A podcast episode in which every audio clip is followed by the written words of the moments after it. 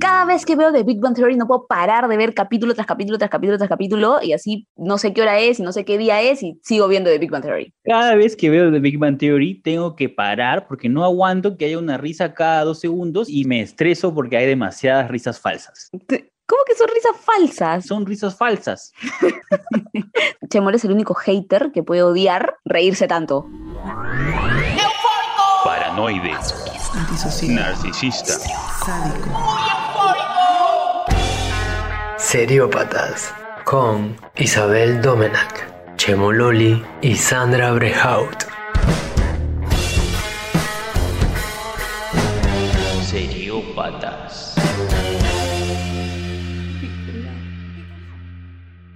Hay un exceso de risas en esta serie que de verdad me saca. O sea, ¿en serio se extrae la gente riendo tanto o seré yo? Claro, porque para aclarar, The Big Bang Theory se graba en vivo, con público, entonces la gente de verdad se está riendo, de verdad se está divirtiendo, pero tú dices que agregan risas también, o sea, risas falsas. Claro, hay siempre su, su agregadito audiovisual, pues, ¿no? El truquito de agrandar las cosas y en este caso le agregan un poquito, pues, ¿no? Además que también cuando estás ahí sentado viendo a todo el elenco, aparte de estar feliz, hay una persona con un cartel de aplausos, así como cuando ibas a vacilar y salían y te decían aplaudan chicos, y todo el mundo aplaudía, así. A vacilar. Es mi referencia más cercana de 20 años. En Shrek, por si acaso, también hay esa escena en la que Eh, se va a casar sí. Farquaad con Fiona y sale un men ahí con su cartelito. Ah, ¿verdad? También como que, oh, las reacciones. Ya, pero a mí no me molesta para nada, estoy acostumbrada, me gustan las risas. Es más, a mí se me hace pegajoso, me hace reír más. Y hay algo que jamás me va a molestar, que es el exceso de bromas. Acá como Chemo es un poco Claro. amargado, ya lo conocerán, le molestan las risas. Bueno, sí, pues no, pero acá también es porque a ti en general te gusta más de Big Bang Theory que a mí. Sí, pues es que eres medio hater de Big Bang Theory. no, Además pero dime, soy- ¿por qué te gusta? Pues, ¿por qué? A ver, cuéntame. ¿Qué? ¿Me estás, ¿Me estás atacando? Iba a aclarar, como soy así de, de escuela noventera vieja, eh, de lo más profundo de 3x3, el príncipe del rap y paso a paso, por eso es que soy acostumbrada, creo, y no me molestan las risas. Es más, o sea, ni siquiera me molestaría, creo, los típicos aplausos cuando aparece el, el personaje invitado o el personaje que siempre entra por la puerta y Claro. ¿Y cómo empecé a ver The Big Bang Theory? En realidad por curiosidad, porque claro, la serie se ha estrenado hace muchísimos años, porque ha tenido como 12 temporadas y se estrenó en el 2007. En esa época no existían tantas plataformas de streaming como hay ahora, entonces la veías en Warner Channel, un capítulo por semana y te pegabas y cuatro personajes recontra geeks y de pronto una rubia espampanante y tú dices, no, no, no encajaba, ¿no? Claro. Pero para mí The Big Bang Theory es casi terapéutico. Yo creo que ya de hincha tú también, ¿no? Como que estás predispuesta también a pasarla bien, entonces te vas a reír. Y, o sea, yo también la vi cuando se estrenó. Ya había visto todo Friends. Para no- nosotros que estamos un poco viejos, es una de nuestras sitcom favoritas. Eh,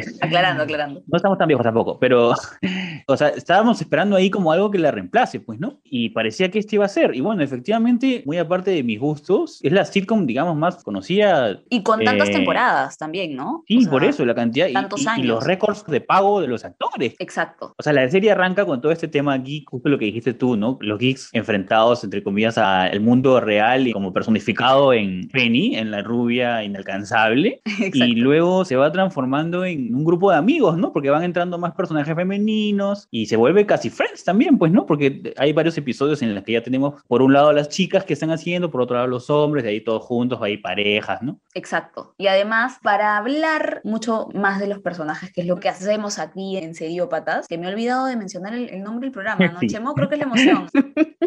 Bienvenidos a Seriópatas. El día de hoy vamos a analizar a un personaje buenísimo de The Big Bang Theory que es Leonard, el más querido, no sé si es el más querido, pero es el más tierno, el más dulce. Así que hoy día vamos a dedicarnos a calatear a nuestro querido amigo Leonard. Qué fuerte. Yo no me escribí Me para eso, por si acaso, ¿ah? Yo estoy aquí para analizar el personaje. Me lo imaginé galato, no sé, qué lo caso. Pero como Chemo y yo estamos acá solo para hablar así tonterías, vamos a invitar a nuestra querida amiga Isa. Obviamente está aquí porque ella es psicóloga y puede hablar con propiedad, no hablar estupideces como Chemo y yo. Así que este, la tenemos así enjaulada, pero la vamos a soltar para que Libérenla. Hola. Hola, eh, aplausos, aplausos falsos. por favor, aplausos. Yo quiero ahí mi introducción. ¿Has visto? ¿No has visto? Acabamos el programa ahorita porque no lo has visto. ¿Cómo hacemos? Eh, sí, Big Bang Theory, amo así level Friends, aunque Friends sigue siendo todavía mi favorito, pero sí, lo siento, pero no, es que ahí sí apoyo totalmente a, a Sandra. Le encanta que se maten de risa cada Uh, dos segundos. uh. Chemo se va a matar, Eh, cuidado, ¿ah? Así que sí. Empecé diciendo, la verdad me nació el corazón, decir que es el más querido, es el más tierno, es el más dulce, porque Y que lo querías ver calato. Lo quiere calatear y lo quiere calatear. También dijiste eso, te escuché, te escuché. me refería psicológica y espiritualmente. A eso me refería, por Ah, favor. ok, ok. No le mientas, ya, ya sabemos todo, ya sabemos por qué es tu personaje preferido. Pues. Por eso lo elegí, por eso estamos haciendo este programa. A ver, Sí. lo calatearemos entonces.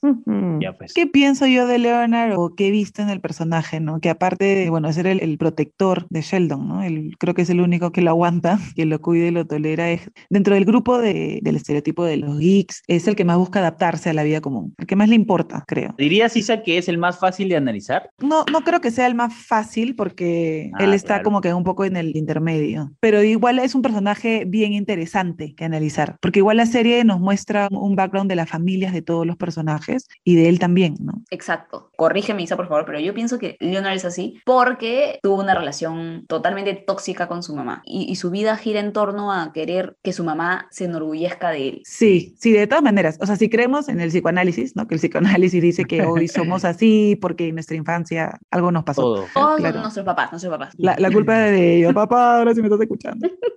Pero sí, de todas maneras, Leonardo es una persona que ha sufrido una carencia afectiva desde niño. Lo han privado de algo y en este caso ha sido la aprobación y el amor de sus padres. Sobre todo de su mamá, que lo comparaba constantemente con sus hermanos, que era muy exigente con él, que no le llegaba a mostrar afecto, la ternura que necesita cualquier niño para desarrollar apego. Entonces, de hecho, que ya crece con cierta inmadurez emocional, ¿no? Que es lo que tiene Leonard, que busca constantemente esta aprobación en su relación con, con las mujeres que representan como simbólicamente a la mamá. Claro. Lo loco de todo esto es que cuando analizamos a los personajes es totalmente oscuro, ¿no? Dramático. Y que si no fuese parte de una comedia como lo es Big Bang Theory, sería una tragedia. O sea, nos haría llorar, creo, ¿no? Además de sus otros problemas y sus ganas de ser socialmente aceptado, de ser cool, entre comillas, ¿no? Y no ser tan Sí. geek. Claro, hay todo este tema en realidad con las sitcoms y bueno, con las comedias en general, ¿no? Que hay situaciones que cuentan de una forma divertida o en este caso agregan como 25 mil risas falsas.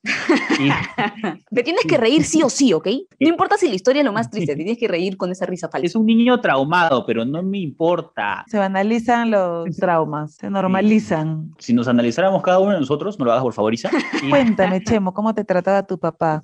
yo creo que eso es para otro programa. todavía no estamos preparados, Eso es para otro programa o una temporada de programas a lo largo de una terapia de ocho años, algo así. Pero hablando de Leonard, lo que yo siento de él es el más consciente de su estado geek entre todos. Sabe cuán geek es y por eso tiene tantas ganas de ser popular. Eso es Leonard para mí. Sí, de todas maneras, ¿no? Los demás viven un poco más felices en torno al mundo geek. Él trata a veces de salir, pues, ¿no? Exacto. Buscar afecto, a veces buscar encajar. Y además es el estereotipo, porque maneja bastante los estereotipos esta serie. O sea, hasta Todas. las enfermedades que tiene son los estereotipos de geek, ¿no? De, de nerd. Ojo que muchas veces lo que te pasa físicamente es psicológico también, ¿no? Y estas enfermedades son totalmente rasgos de una personalidad ansiosa. El tener las alergias, el asma, la intolerancia a la lactosa, Ah, sí, Sí. pues. eh, cumple todo el perfil, ¿no? Es como que al, al armar el perfil del personaje han, han estudiado bastante así ya cómo tiene que ser una persona que ha sufrido esta carencia afectiva y cómo es de grande. Y la actuación también es buenísima porque en la expresión corporal se nota todo lo nervioso que está Leonard. Siempre las manos, ¿no? Como medio tembloroso, Sí, la, la las mirada. manos, un montón. Y no olvidemos que, bueno, yo estoy recordando que dije que sí, que era tierno, dulce y todo, pero por todo este tema que dice Isa, que siempre quiere la aprobación de no solo su mamá, sino también lo refleja en las mujeres de su vida, no olvidemos que Leonard ha sacado los pies del plato este, a sus enamoradas dentro de la serie, pero igual nos cae bien, igual lo seguimos queriendo. Refuerza su autoestima. Por favor, alejándonos del mundo machista de... Obvio, obvio, no por pues, favor, no, necesariamente, no es, o sea, para la serie puede serlo, ¿no? El personaje nos ha ganado con su inocencia, entonces, como dice Sandría, lo queremos igual. Sí, exacto. Así ya esas Queremos cosas. verlo feliz y en este caso luego se acuerda y ya como que sufre un poco, se acuerda que tenía flaca. Y- Y además, el trabajo de las mamás es como un intercambio de mamás, ¿no? Porque la mamá de Leonard es mamá, Mamá de- Sheldon. y la mamá de Sheldon con Leonard, que siempre quiso tener una Navidad, que siempre quiso festejar cosas que su mamá no creía y nunca lo dejó. Y, y la mamá de Leonard hace un match increíble con Sheldon, que hasta chapan. Qué fuerte. me quedé pensando en ese momento muy fuerte, ¿verdad? ¿Recordaste cuando te chapaste a la mamá de un amigo? Di la verdad. Tengo un conocido que tiene una experiencia parecida, pero no. Oye, no yo también tengo un conocido, debe ser un amigo en común que tenemos. Oye, yo también, yo también. Ay, ay. Sí, Es el mismo conocido. Ya después soltamos el nombre, después soltamos el nombre. Yo creo que el tema de las mamás intercambiadas, creo que por lo ausente que encuentran en el otro, no, no, no sé, se me ocurre que, digamos que lo que no les dieron es lo que luego anhelan, pero que es lo que la otra mamá en teoría quiso darle al otro. También por eso son buenos amigos, pues, ¿no? No he entendido nada de lo que ha dicho Chemo. Es el- la otra mamá, pero la otra, pero la que da, pero la que no obtiene. O sea, Pero lo la que obtiene no que ver el espacio vacío, el espacio vacío de lo que buscan. No sé, estoy inventando palabras para Sí. sonar como Isa, creo. Sí, sí, exactamente. Ha sonado exactamente. filosófico, ha sonado filosófico. Claro, solo sé que nace. Hay algo. Chemo va a ser, mi querido Chemo, solo sé que nace. Gracias, Sandra, gracias Isa por reconocer en realidad que algo sé. Ya, dentro de todo, o sea, sí, por algo, o sea, lo que él no recibió, igual lo da. Sí, y ese es un símbolo también de resiliencia total en alguien, ¿no? Que es capaz de dar un montón de afecto. Justo a la persona que la mamá quiere más que a él, ¿no? O sea, sí, ahí hay todo un. Lo que acaba de decir. Isa es Eso pasar es. en blanco el borrador que habías hecho tú. Sí, estuvo un poco entreverado. ¿Qué lo casó? Para que no hablemos pura tontería, Sandra y yo, ella lo, lo analizó, lo puso así en limpio. Lo has Gracias, vivido. ¿ah? Lo has sentido. A ver, te vuelvo a preguntar, ¿qué ha pasado con tu papá? No, eso es un Sigo programa. insistiendo, ¿no? Sigo insistiendo. Para la temporada 10. Está bien. Y ahora llegó el momento de hacer el enneagrama. En Seriópatas, el Enneagrama. Nueve tipos de personalidad para clasificar de manera muy elegante qué tan loca está la gente. El Enneagrama. Y ahora vamos a pasar a la parte del enneagrama y como ya sabemos lo que es, vamos a localizar a nuestro querido Leonard. Y nos ha tocado que es el eneatipo 4, que es el individualista. Isa, por favor, ¿qué es el individualista? Porque la verdad que no entiendo nada.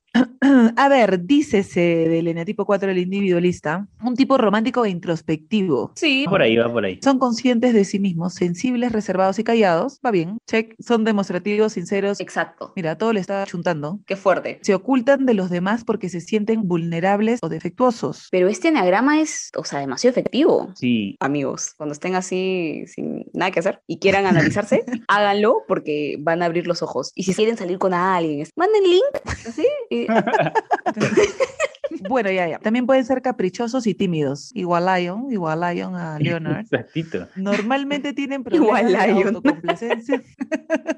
Normalmente tienen problemas de autocomplacencia y autocompasión. Claro. Ese problema de autocompasión es debido a la exigencia y totalmente nuestro querido Leonard sufriendo la exigencia de su mamá. Claro. Eh, en su mejor aspecto, los tipos cuatro sanos son inspirados y muy creativos, totalmente él, capaces de renovarse y transformar sus experiencias. Y aquí habla de la resiliencia, y él de todas maneras es una persona resiliente, que a pesar de toda la carencia afectiva, ha sabido sobresalir y aparte también ha sido creo que víctima de bullying en el colegio y siempre le Sí. dio el lado positivo, ¿no? Creo que cuando lo encierran en el water, él decía, gracias a ese tiempo pasando en el water es que pude pensar en ideas, tener mejores ideas. Aprovechaba el tiempo. Aprovechar el tiempo, sí. En el último punto que acabas de explicar dice, en su mejor aspecto. Entonces, cada sí. eneatipo tiene su lado malo también. ¿No? Sí, como todos, ¿no? Sí, claro, tenemos un lado sano, el lado insano, el yin yang, el yin yang, que existe en todos lados. Eh, En cuanto a Leonard, un buen ejemplo del individualista en el lado bueno, en el lado Sí. sano, digamos. El enneagrama de todas maneras reemplaza los horóscopos a partir de ahora. De todas maneras. Sí, Exacto, Es, es, el nuevo es horóscopo. preciso. Es el nuevo preciso. Walter Mercado. Nosotros somos el nuevo Walter Mercado, ¿ok? Y hay famosos, ¿no? Hay otros famosos que tienen también el mismo enneagrama. Sí, cada persona que esté escuchando esto, toda Latinoamérica, su eneatipo te vas a poder comparar, en teoría, con algunos famosos que han calzado justamente en ese neatipo. No siempre es que vas a decir, ah, somos igualitos, así como cuando lees tu horóscopo que nadie te dice nada, que supuestamente te parece todo el mundo. Ya. En este caso, en el tipo 4 tenemos algunos nombres conocidos de actores o cantantes, por ejemplo, Jeremy Irons, Alanis Morissette, Bob Dylan. ¿Cómo? ¿Qué tienen que ver, no? Pero quizás Bob Dylan por ahí tiene su pedacito de Leonard, pues no. Y de tantos capítulos, porque hay un montón, ¿cuál es su momento favorito de Leonard? Su momento leonardístico. El momento Leonard. A ver, yo que no soy mega fan, o sea, no es que no me ría, ¿no? Obviamente es divertida. Hay un momento en que ella hace una película tipo sci-fi serie B y va como una Comic Con también de serie B. No, no la- una falsa Comic Con, una cosa así. Ya, ya, ya. Y supuestamente tenía que firmar autógrafos y al final, como iban un montón de geeks a este evento, todos terminan hablando con Leonard porque no creían que él era el esposo, pues. Y, y como que le van preguntando, ¿cómo lo lograste? ¿No? Como que él se vuelve como este líder de los geeks y empieza como a orientarnos. Lo más gracioso es que no le creían. Claro, e- es, tan geek que imposible que esté casado con alguien como ella. De hecho, es un gran momento de Leonard en el que él sentía validado, al menos por la comunidad, como el más exitoso geek que alguna en su vida podían conocer. Lo lograste. Sandra, ¿cuál es tu momento que recuerdas del personaje? Bueno, para mí tiene muchísimos momentos porque me parece muy gracioso, como todos, pero más que gracioso, el momento más fuerte para mí es, retomando, porque ya lo mencioné, que su mejor amigo Sheldon tenga primero una relación tan exitosa y tan cercana con la mamá de Leonard, que tal vez tenía que ser esa relación con él. Y segundo, que al final se la chapa, como ya lo mencioné. Y eso para mí es como que no me lo imagino. Está mal. Está mal por todos los lados. Así haya sido un chape de roto. Borracha, o sea, no, no, no sé si eso causa un trauma, no sé. Isa, por No favor. sé, Isa, ese Edipo. Sigue filosofando. Este, Estoy lanzando chico. frases nomás, lanzo, lanzo ahí al aire. lanzando, está lanzando. Sí, Bueno, no sé cuál otro. Puede ser, sí, sí. Si hablamos que, claro, Sheldon tiene esta relación con la mamá de casi madre-hijo, sí se podría involucrar el complejo de Edipo y ya ponernos así densos con eso. O sea, qué feo pelear siempre por tener una relación bonita con tu mamá y que tu amigo lo logre y tú no. Claro, Edipo, Es que que yo me con quiero chapar a mi mamá y, Sí, y que claro. mi amigo Yo no he podido y tú sí. qué fuerte. Qué fuerte, sí. Ya que estamos trayendo un poquito a Leonard a la vida real, ¿se imaginan cómo sería tenerlo de amigo o de roommate? En el mundo real, que Leonard sea tu roommate, yo creo que es chévere, siempre y cuando tú también tengas un Sí. poquito tu lado geek. Yo creo que en general sería positivo, pero si tienes tu lado geek, de todas maneras es un triunfo. Si ya ha convivido con un Sheldon, puede convivir ya con cualquier cosa. Con cualquier persona. Con Definitivamente. cualquier cosa ya. Contigo, con Con nosotros. Claro, Claro. Sandra lo calatea. Ya. En el Leonardómetro creo que estaría bien un puntaje alto, ¿no? O sea, porque es un buen personaje, es una buena persona, es un buen chico. Sí, claro. Y además, por ejemplo, si hacemos una escala así de Leonard, donde un extremo es Leonard purista, o sea, un Leonard tal cual de la serie traído al mundo real y lo pones ahí en tu sala, y en el otro extremo no, es imposible, pues es re fantástico. Yo creo que sí, pues no, sí, puede existir gente muy parecida a Leonard y, y no sería negativo, creería que tiene sus temas, pero todos tenemos nuestros temas. Y, Sí, pero Chemo, sí es positivo. sabemos. Tú también, Isa, ya, ya vamos a sacar ahí también el tuyo. Todos, todos. Se me va a llorar, Isa, por favor. Sí, por favor, deja de No, sí. Me había olvidado de comentarles, ¿no? Pero no sé si se acuerdan de este capítulo en el que se amista finalmente con su mamá. Para mí representa esta liberación. Y es algo súper positivo que veo en él, cuando la perdona. Por fin se ve el personaje cómo crece, ¿no? Esta madurez emocional. Claro. Tiene Sí, un, un buen madurez arco. ya, Un cierre, claro, cierre de su arco Sí. con su madre. Sí, sí, sí, sí. Está bien, ¿eh? arco Me ha gustado, me ha gustado ese concepto. Y si estamos esperando, Chemo y yo, porque estoy segurísimo que los dos estamos esperando que menciones tu frase que está ahí en rojo para que lo puedas decir. Y los dos estamos hueveando para que tú lo digas, nada más.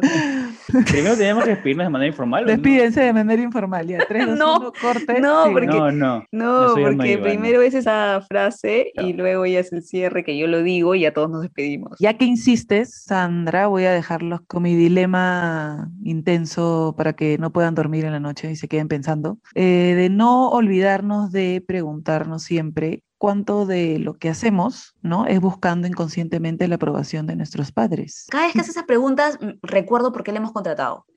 No, no me está pagando. Está bien, las quejas aparte, las quejas aparte. La queja aparte. Todas las quejas. Y esperemos no duerman pensando y reflexionando en lo que ha dicho Isa. Eso ha sido todo en el Seriópatas de hoy. Gracias por escucharnos, gracias por aguantarnos sobre todo. Y además Sí. les contamos que pueden sugerirnos qué personaje te gustaría de tu serie favorita que analicemos. Nos pueden escribir, no tengo la menor idea dónde porque no me han dado ningún mail, no lo han creado.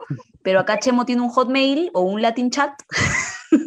arroba Latin chat. Vieja. Y ahí le pueden escribir chemitosexy.com. Eh, Sí. Así que tomaremos en cuenta todos los pedidos y además estaremos todos juntos rezando para que ningún pedido sea Grey's Anatomy, porque eso sí no va a demorar, pero como tres años en analizar, porque la serie es más larga. no sé qué cosa. Aprovechen antes que Isa empiece a cobrar. Antes que Isa empiece a cobrar. y- así que manden de una vez. Manden de una vez. Y para terminar, le dejamos nuestros Instagrams para que nos puedan escribir. El mío es Sandra Brehout. El mío es Chemo Loli. Y el mío, Isabel Domenac. Nos escuchamos en el siguiente Seriópatas. Adiós. Adiós. Chao. Seriópatas. Un podcast creado por Carlos Romero Egusquiza.